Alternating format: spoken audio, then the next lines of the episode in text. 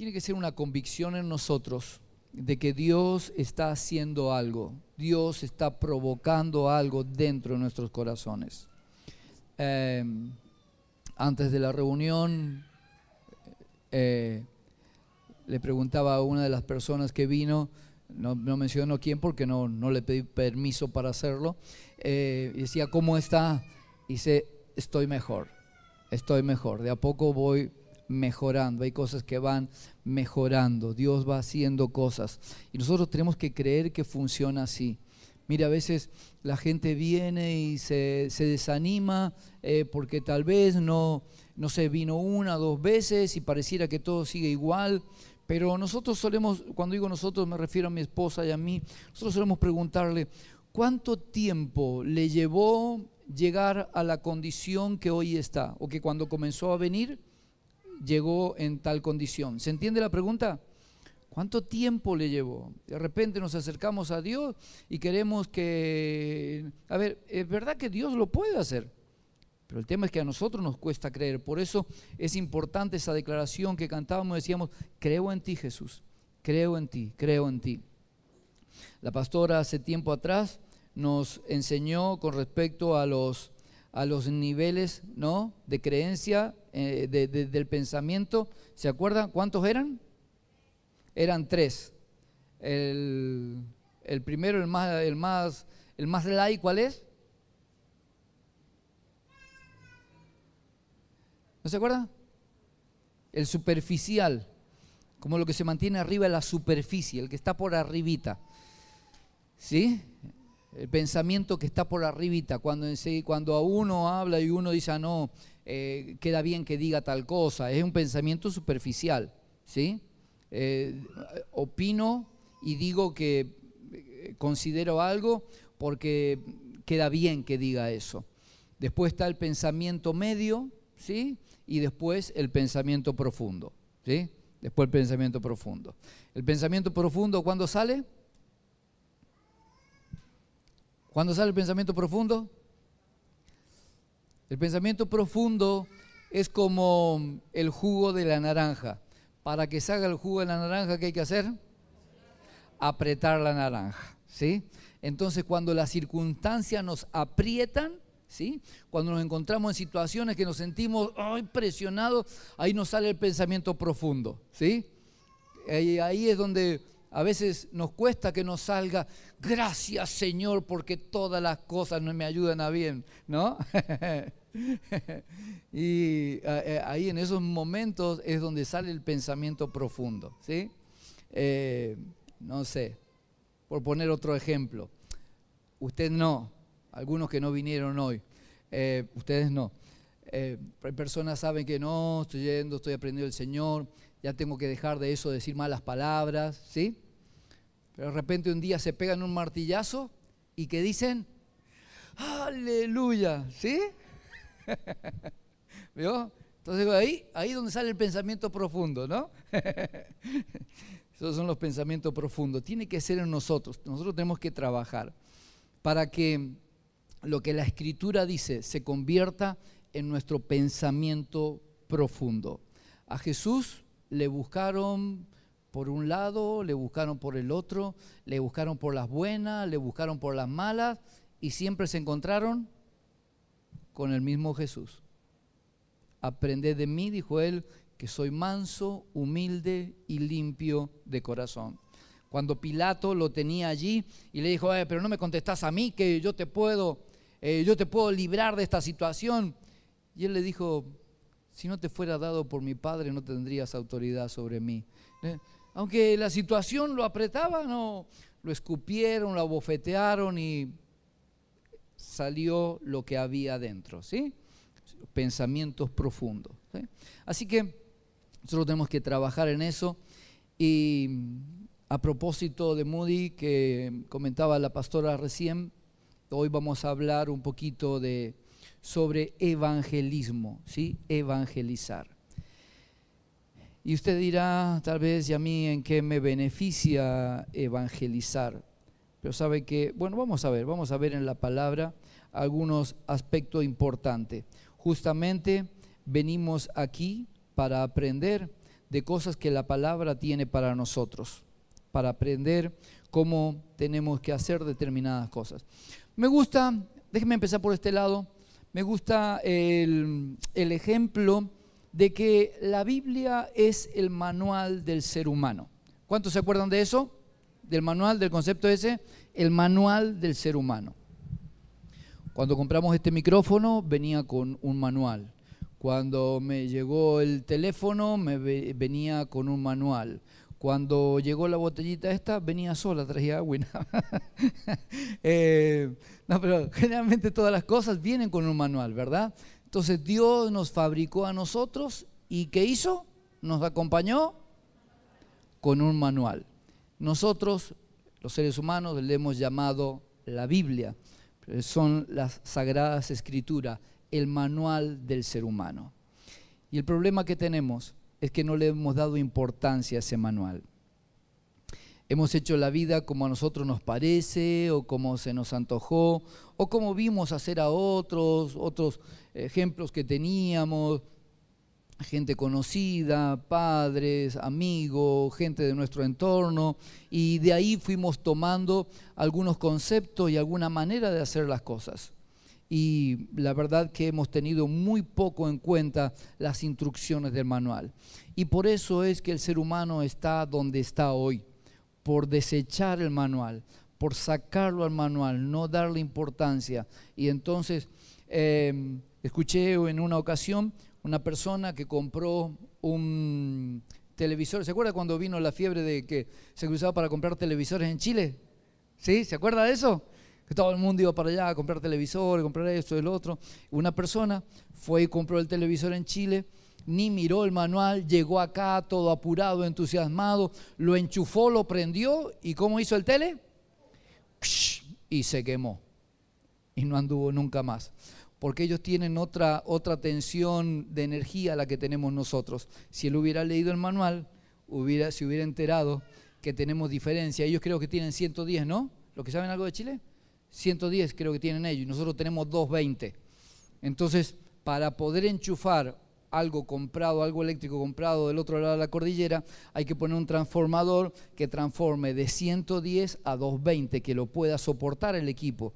Esta persona vino, ni leyó el manual, lo enchufó y listo, ahí se terminó eh, el disfrute de, de lo que había comprado. Ni miró el manual. Y eso es lo que nos pasa, resumiéndolo, eso es lo que le pasa al ser humano.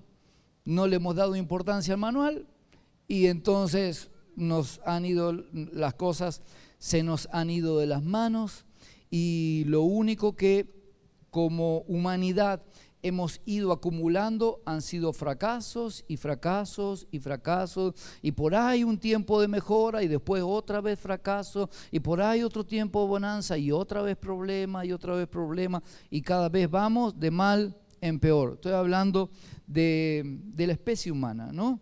cada vez cosas más deplorables, cada vez más problemas, cada vez más...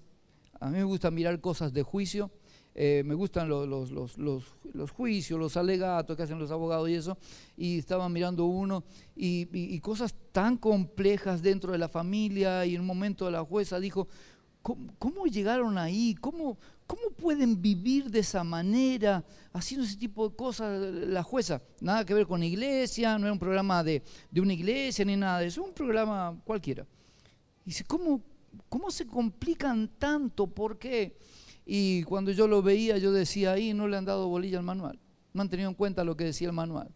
Si hubieran mirado el manual y lo hubieran leído, se hubieran ahorrado varios problemas. Así que Hoy vamos a hablar algunas cosas que el manual nos indica. Y una de esas cosas importantes es saber que no todos los seres humanos, no todas las personas son hijos o hijas de Dios. Em, a veces creemos, consideramos, o el común de la gente, o eh, eh, la mayoría de las personas, consideran que hijo de Dios o, eh, es sinónimo de ser humano. Y no es así. No todas las personas que caminan sobre la tierra son hijos de Dios. Para ser hijo de Dios hay que, lo que ya saben, hay que qué? Hay que aceptarlo a Él como nuestro Padre. Tenemos que recibirlo a Él como nuestro Padre. Y ahí Él, Dios, nos da permiso, nos da, nos asigna el derecho de convertirnos en hijos de Dios. Por eso es que como iglesia tenemos que ser muy cuidadosos de cómo entregamos el mensaje, porque a veces damos un mensaje diciéndole como, ah, no, eh, Dios, Dios, eh, Dios te bendice, no te hagas problema, que Dios te va a bendecir en todas tus cosas. No, no, para, para. La pregunta primero es, ¿es hijo? ¿Es hija o no lo es? Porque si no lo es, hay cosas que no le pertenecen. Hay, hay derechos, hay hay, eh, ¿cómo, se dice?, privilegios, eh, oportunidades que no le pertenecen. No es una ocurrencia mía, no es que lo diga yo, se lo voy a mostrar a través de la palabra, que, eso es así. Vamos para, demostrar eso, ¿sí? Cada cosa que enseñamos eh, tratamos de demostrar en las escrituras. Y en Juan 1.12 nos dice, el apóstol Juan dice, más a todos, más a quiénes? A todos los que qué? Los que le recibieron. Les dio, ¿qué dice? ¿Estoy en Reina Valera? Sí. Más a todos los que le recibieron, les dio potestad, potestad, derecho, autoridad, permiso. ¿De ser qué? De ser hechos de ser hechos, de convertirse en hijos de Dios. Quiere decir que los que no lo han recibido, los que no lo han recibido, los que no creen en su nombre, ¿qué pasa? No son hijos de Dios. No son hijos. No son hijos. Así que no todos los seres humanos, no todas las personas son hijos de Dios. Es importante entender eso. Que si no, a veces estamos pretendiendo o demandando cosas de Dios como que Dios tiene la obligación conmigo de hacer algo. Y si yo no me he convertido en su hijo o en su hija, la verdad es que Dios no tiene la obligación de hacerlo.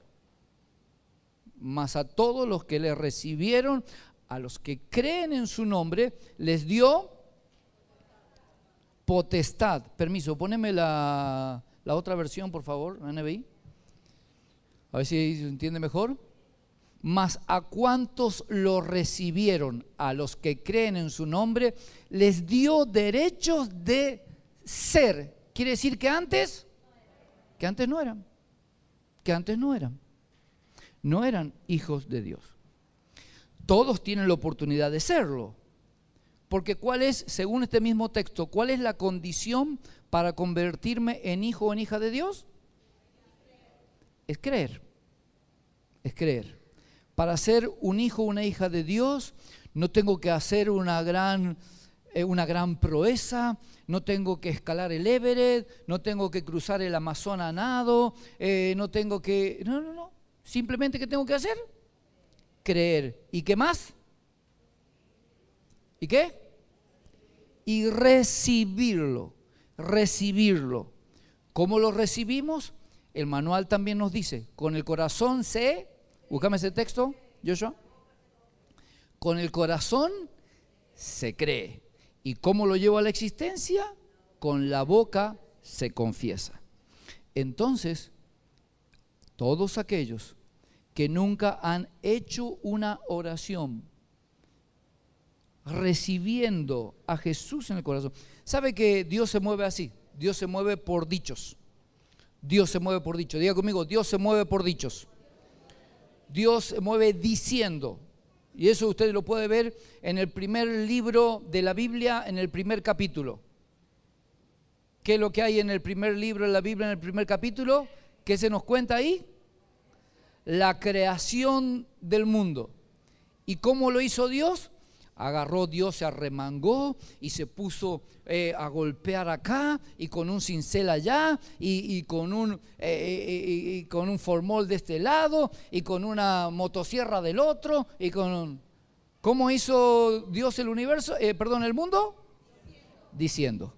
Si usted lee Génesis capítulo 1 va a encontrar muchas veces la expresión y dijo Dios. Y dijo Dios, hágase tal cosa, y dijo Dios eh, esto, y dijo Dios, y dijo Dios, la tierra produzca, y dijo Dios, y dijo, dijo, dijo, Dios dice y las cosas acontecen. Entonces, ¿cómo recibimos, cómo los que quieren ser hechos hijos o hijas de Dios, cómo pasan a eso? ¿Cómo lo hacen? Diciendo, diciendo. Entonces, por eso, ahí tenemos el texto, porque en el corazón se cree para justicia, pero con la boca se confiesa. Con la boca hago una confesión de que quiero recibir a Jesús en mi corazón, quiero que Él perdone todos mis pecados y se constituya. Cuando a Jesús le preguntan los discípulos, le preguntaron cómo tenemos que orar, Jesús comenzó diciéndole, cuando ustedes oren, digan así, Padre nuestro, porque le estaba enseñando, ¿a quién le estaba enseñando? A los discípulos y ellos ya habían aceptado, ellos habían recibido.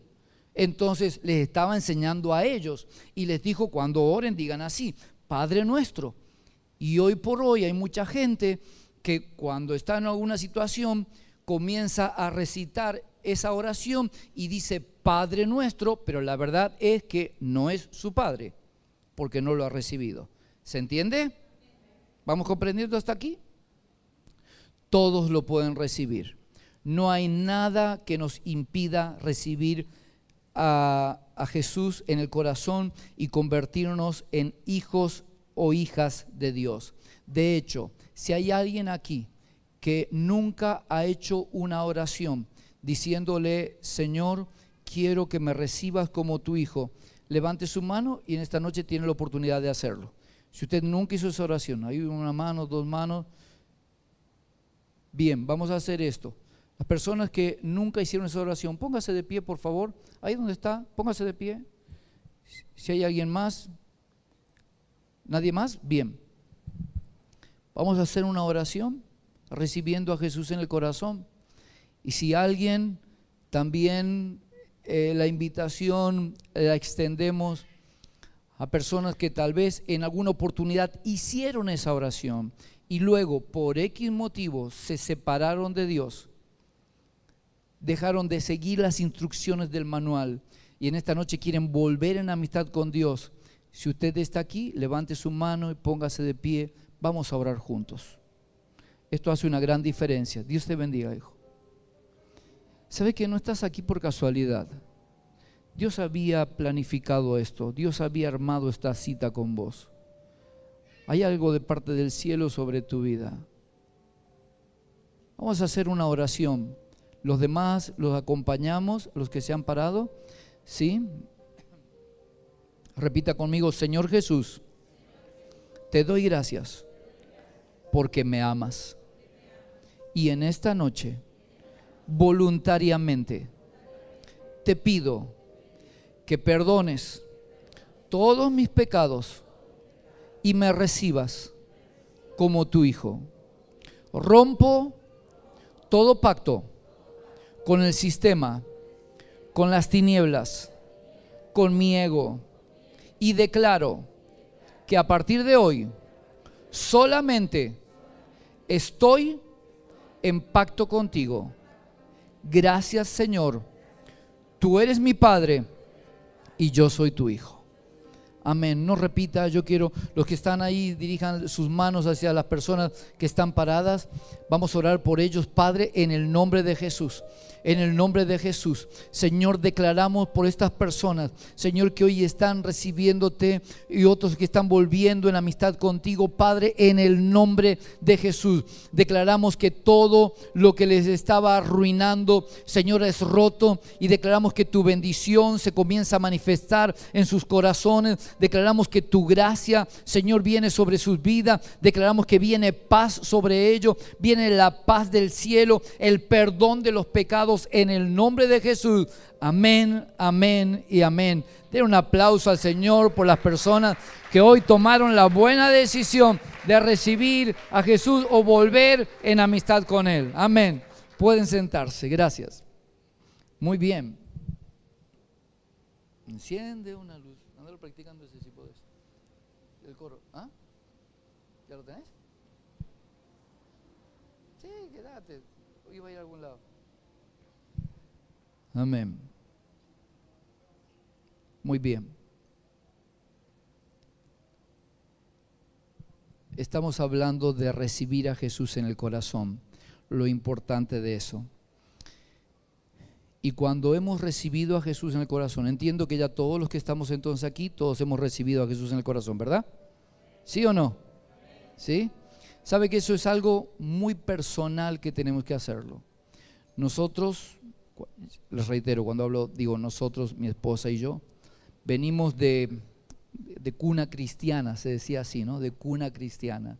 Nuestros padres eran pastores, pero aunque nuestros padres eran pastores, llegó un momento en nuestra vida donde nosotros tuvimos que tomar la decisión de recibir a Jesús en el corazón y de ser hechos hijos de Dios.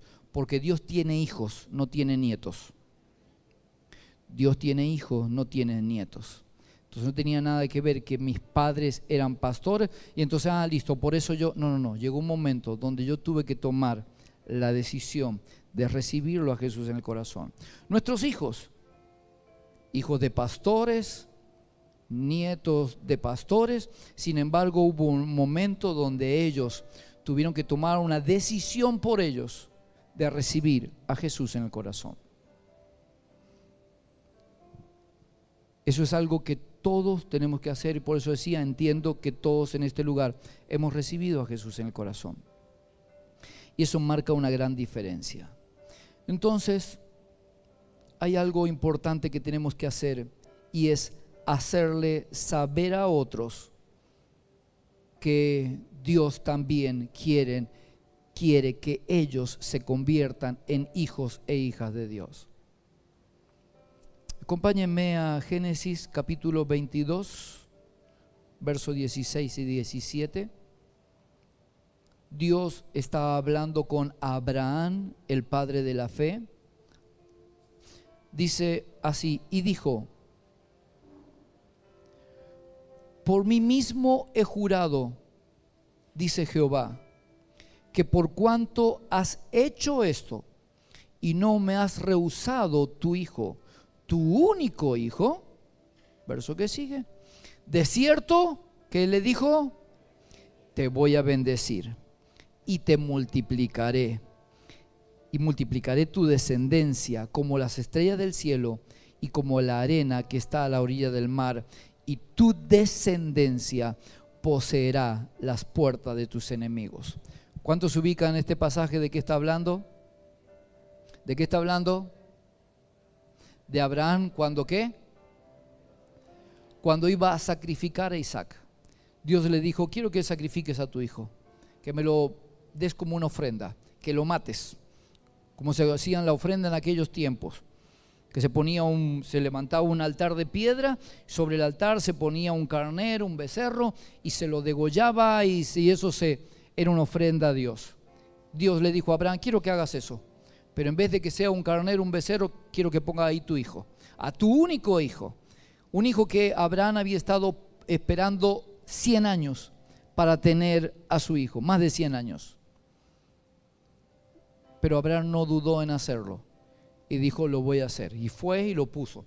Lo preparó el altar y lo puso allí, lo ató al muchacho, lo puso arriba del altar y sacó su daga para matarlo y darlo como ofrenda a Dios. Pero cuando él iba a degollar al muchacho, Dios le dijo, para, detenete, no lo haga. Ya sé que me crees, que me crees. Y ahí le soltó esta palabra, te bendeciré te bendeciré. Y no solamente a ti, sino que también a tu descendencia lo voy a bendecir. Y en el capítulo 12 del mismo libro Génesis 12.2, mucho antes de este tiempo, del tiempo este donde ya tenía a su hijo, eh, Abraham, donde, que Abraham ya tenía a su hijo, cuando Dios lo llama a Abraham en los primeros momentos, le dice, y haré de ti una nación grande. ¿Y te qué? te bendeciré. ¿Está acá conmigo? ¿Y te qué? Y te bendeciré. Y engrandeceré tu nombre. ¿Y qué más le dijo? Y serás bendición. Entonces, nosotros hemos recibido a Jesús en el corazón y nos hemos constituido en hijos de Dios. Y Él nos ha bendecido. Cuando nosotros recibimos, hay una bendición que es desatada sobre nosotros. Pero no es para que esa bendición se quede en nosotros, sino que, ¿qué? Como dice, la, déjame el texto del verso 2, como dice la última parte del, del texto 2, y serás, serás bendición. En otras palabras, bendecido para bendecir, salvado para que otros también se salven, prosperado para que otros prosperen, sanado para que otros sean sanados. Todo lo que Dios hace en nosotros no es para que se reduzca o quede limitado en nosotros, sino para que nosotros vayamos a otro y le hagamos saber que Dios le ama, le hagamos saber que Dios quiere alcanzarlo, le hagamos saber que tal vez esa persona que está alrededor tuyo, ese pariente, ese amigo, ese vecino, esa persona que tal vez está atravesando dificultades como la que vos tenías, que sepa que vos y yo le hagamos saber que Dios le ama, que Dios no está enojado con ellos, sino que Dios quiere bendecirle, que Dios quiere ayudarle, pero hay algo que ellos tienen que hacer y es recibir a Jesús. Y nosotros tenemos que llevar ese mensaje, tenemos que llevar el Evangelio. El Evangelio significa buenas nuevas, buenas noticias de salvación. Eso es lo que nosotros, para eso Dios nos alcanzó a nosotros, ¿se entiende? No es para que nosotros nos quedemos. Ay, qué lindo. Yo en mi casa, ay, vivimos tan lindo. Ay, de que conocimos a Jesús. ¿Cómo cambió nuestra vida? ¿Cómo cambió nuestro matrimonio? Qué bien que estamos. Hoy cuando conocimos a Jesús, qué lindo, en nuestros hijos hubo algo que comenzó a pasar, qué lindo. Ay, cuando conocimos a Jesús, cambió nuestra economía. ¿Cuántos se ven reflejados en estas cosas que estoy diciendo? Cambió mi economía, cambió mi, mi, matrimonio, cambió el ambiente en la casa. ¿Cuánto les ha pasado eso? Levante su mano, no le tenga miedo. Cambio, qué lindo a partir. No es para que quede solamente para nosotros es para que le hagamos saber también a otros. Acompáñeme al segundo libro de Reyes, segundo de Reyes capítulo 7, verso 9. Le hago un marco a la historia. Una ciudad había sido sitiada, sitiada, ¿se, ¿se entiende? Cuando antes hacían los sitios, estaban batallando, guerreando, entonces la ciudad quedó ahí y el ejército contrario todo alrededor y no dejaba que nadie entrara ni nadie saliera para que se les terminara la provisión y ellos poder entrar y conquistarlos. Entonces estaban padeciendo mucho hambre porque estaba sitiada la ciudad y nadie podía entrar ni salir. Entonces le comenzó a faltar el alimento. Comenzó a faltar el alimento. Nadie podía entrar para traer provisión, nadie. Entonces se comenzaron a, em, em, pasar los días, pasaban los días, obviamente comían lo que tenían, lo que tenían en la ciudad, el guardado, y llegó un momento donde todo se terminó. Pero el ejército que estaba alrededor no dejaba que ningún proveedor viniera.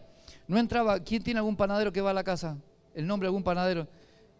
Eh, panadero Cortés no, no, no, no, no podía llegar con el pan, ¿sí? Que se quedaba del otro lado del sitio. Venían los de los de las carnes, ¿no? Los abastecedores de carne y se tenían que quedar del otro lado del sitio, no podían llegar, nadie podía entrar a nada, entonces faltó el alimento. Al punto que comenzaron algunos a comerse sus propios hijos. Canibalismo. Llegaron a ese punto, literalmente. Se ponían de acuerdo y se comían al hijo. Si se iba a morir, eh, no estoy diciendo que esté bien, digo, era el razonamiento de ellos se va a morir y nosotros también, bueno, lo matamos para que no sufra y nos alimentamos nosotros. Llegaron a ese punto. Llegaron al punto de vender el estiércol de paloma de algunos animales y se lo comían y salía una barbaridad.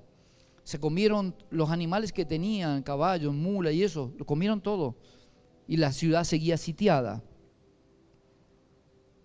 Y entonces, afuera de la ciudad, habían cuatro leprosos. Diga conmigo, cuatro leprosos. ¿Cuántos habían? Cuatro leprosos. ¿Cuántos saben que los leprosos en ese tiempo no podían vivir adentro de la ciudad? Los sacaban de la ciudad porque era una enfermedad eh, contagiosa. Es como si dijéramos hoy, eh, eran eh, cuatro que estaban contagiados de COVID. Tenían COVID. No podían venir a la ciudad. Se tenían que quedar lejos de la ciudad. Es más, cuando alguien se acercaba a ellos, ellos tenían que gritar, no, inmundo, inmundo, somos inmundos, para que la gente se fuera y no se fuera a contagiar con él, no se acercara y se fuera a contagiar de lepra. En ese momento la lepra era incurable. Entonces estos cuatro leprosos que estaban afuera de la ciudad, ya no tenían, ya, ya viste, no, no, estaban muriendo de hambre. Y entonces dice, ¿qué podemos hacer? Si entramos a la ciudad, por un lado no nos van a dejar porque somos leprosos. Pero aparte, si entramos, ¿qué vamos a comer si los de adentro no tienen nada para comer? Y si vamos a los enemigos, que son los que han sitiado la ciudad, y lo más probable es que nos maten, porque son los enemigos. Pero bueno, la suerte está echada. ¿Para qué vamos a hacer que esto se extienda? Vamos y que si nos dejan vivir, viviremos. Y si nos matan, listo, ya está, moriremos. Ya está, se acabó. Y entonces estos cuatro fueron hasta el campamento enemigo. Dios hizo algo ahí, una movida, para traer libertad a esa ciudad. No tengo tiempo y no es el punto ahora, así que no me voy a detener en eso. La cosa que cuando los cuatro leprosos llegaron a donde estaba el enemigo que tenía sitiada la ciudad, llegaron a los campamentos, no había nadie. Todos habían huido. Dios había hecho algo para liberar a la ciudad, pero todavía nadie lo sabía. Y llegaron estos, estos cuatro leprosos y llegaron ahí esperando que en algún momento, viste, un flechazo los atravesara o algún lanzazo, que alguien le tirara un lanzazo y quedaran ahí, viste, chao, se terminó el leproso. Pero se iban acercando y nadie, hola, hola, hola, queremos comida, ¿hay alguien? ¿Queremos comida? Nadie respondía. Entonces se acercaron a una tienda. Hola, hola, eh, venimos en son de paz, queremos comida. No había nadie. Habían dejado todo y el ejército había huido y habían dejado todo. Así que lo primero que hicieron, ¿qué, qué crees que fue lo primero que hicieron? Comieron, comieron, comieron. Ay, se saciaron. Oh, mira qué bueno. Y comieron, comieron. Y dice, che, mira, oro hay acá acá hay plata, mira hay vestidos, mantos costosos. Así que agarraron, juntaron un poco de oro, ¿me va siguiendo? Porque plata, fueron para una orilla, cavaron, lo enterraron, lo escondieron, volvieron para llevar más y esconder, porque dijeron después cuando se enteren los demás, se va a venir todo el mundo y listo, esto va a ser una kermés. Entonces, fueron y sacaron otra vez y llevaban y escondían. Y cuando volvieron por tercera vez, le dice uno al otro, no está bien. ¿El texto? Luego se dijeron el uno al otro, no estamos haciendo bien. Hoy es día de evangelio. Hoy es día de qué? De buenas nuevas, de buenas noticias. ¿Y nosotros qué estamos haciendo? Nos estamos callando. Porque la gente de la ciudad seguía pasando hambre, seguían comiéndose los hijos. No está bien lo que estamos haciendo y nosotros nos estamos callando. Si esperamos a que amanezca, nos va a alcanzar nuestra maldad. Vamos pues, ¿cuándo? Vamos pues, ¿cuándo? ¿Cuándo vamos? Vamos pues ahora entremos y demos el Evangelio en la casa del Rey. Demos las buenas noticias. Ya no tienen que seguirse comiendo a los hijos. Aquí hay alimento. El ejército enemigo se ha ido. Ya puede venir ahora el panadero. Ya puede pasar ahora el proveedor de la carne. Ya puede. Pero nosotros que sabemos, tenemos que ir y dar las buenas noticias. No está bien lo que estamos haciendo. Evangelio es eso. Cuando yo he recibido la bendición de Dios, el beneficio de Dios, no está bien callármelo y guardármelo para mí cuando hay otros a mi alrededor que necesitan saber que Dios les ama y que el deseo de Dios es ayudarle. Eso es evangelismo. Es hacerle saber a otro, no quedarme yo con lo mío nada más. Dios le dijo a Abraham, te bendeciré y serás, serás de bendición. El deseo de esta casa es que no nos quedemos nosotros con que hemos recibido algo bueno de parte de Dios. ¿Quién ha recibido una ayuda? En serio, ¿quién ha recibido una ayuda de parte de Dios? Que Dios te ayudó, Dios te quitó los temores, Dios te dio prosperidad, Dios te sanó, nos dio el regalo más grande, la salvación de nuestra alma y sabemos que vamos camino al cielo. Eh, no podemos dejarlo para nosotros. No podemos guardar eso solamente para nosotros. Tenemos que decirle a otros serás bendición. Eh, perdón, dijo Dios, te bendeciré, le dijo Abraham, y serás de bendición. Y mire lo que pasa. Cuando Dios me bendice a mí y yo soy de bendición para otro, ¿por dónde pasa la bendición? La bendición pasa por mí primero. Igual que la maldición, cuando yo maldigo a otro, que decíamos el otro día, guarda con maldecir porque primero la maldición pasa por mí. Cuando yo bendigo a otro, primero la bendición pasa por mí. ¿Cuántos quieren que Dios los bendiga más? Mira, ahora no saben si quieren o no quieren. Usted y yo determinamos qué tanta bendición queremos disfrutar. Cuando yo le hago saber a otro que Dios le ama, lo estoy bendiciendo. Esa bendición primero pasa por mí. Cuando yo bendigo a uno, ¿cuántas bendiciones están pasando por mí? Una. Cuando yo bendigo a cinco, ¿cuántas bendiciones están pasando por mí? Cinco bendiciones. Cuando yo bendigo a veinte, ¿cuántas bendiciones están pasando por mí? Veinte. Cuando yo... Nosotros bendecimos a otro. Esa bendición pasa primeramente por nosotros. Déjeme terminar con esto. Y por otro lado, es saber que el corazón de Dios le duele cuando alguien que Él ha bendecido se quiere guardar la bendición solamente para Él y no la comparte con nadie más. Porque ese no es el corazón de Dios. Él tenía un hijo. Dios tenía solamente un hijo, el unigénito Hijo de Dios. Y Él lo dio. Él lo dio. Él lo entregó para que otros fueran bendecidos. San Juan 3:16, la Biblia en miniatura, porque de tal manera amó Dios al mundo que ha dado. Si somos hijos e hijas de Dios, no podemos guardarnos porque tenemos el mismo ADN que Él.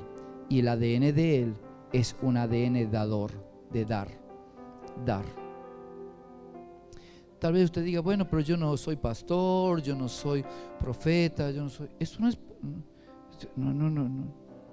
No, es para, no está reservado para determinados títulos. Está reservado para los hijos y las hijas. Él nos bendijo y nosotros bendecimos a otro. Así funciona. Es el deseo de Dios. Póngase de pie conmigo.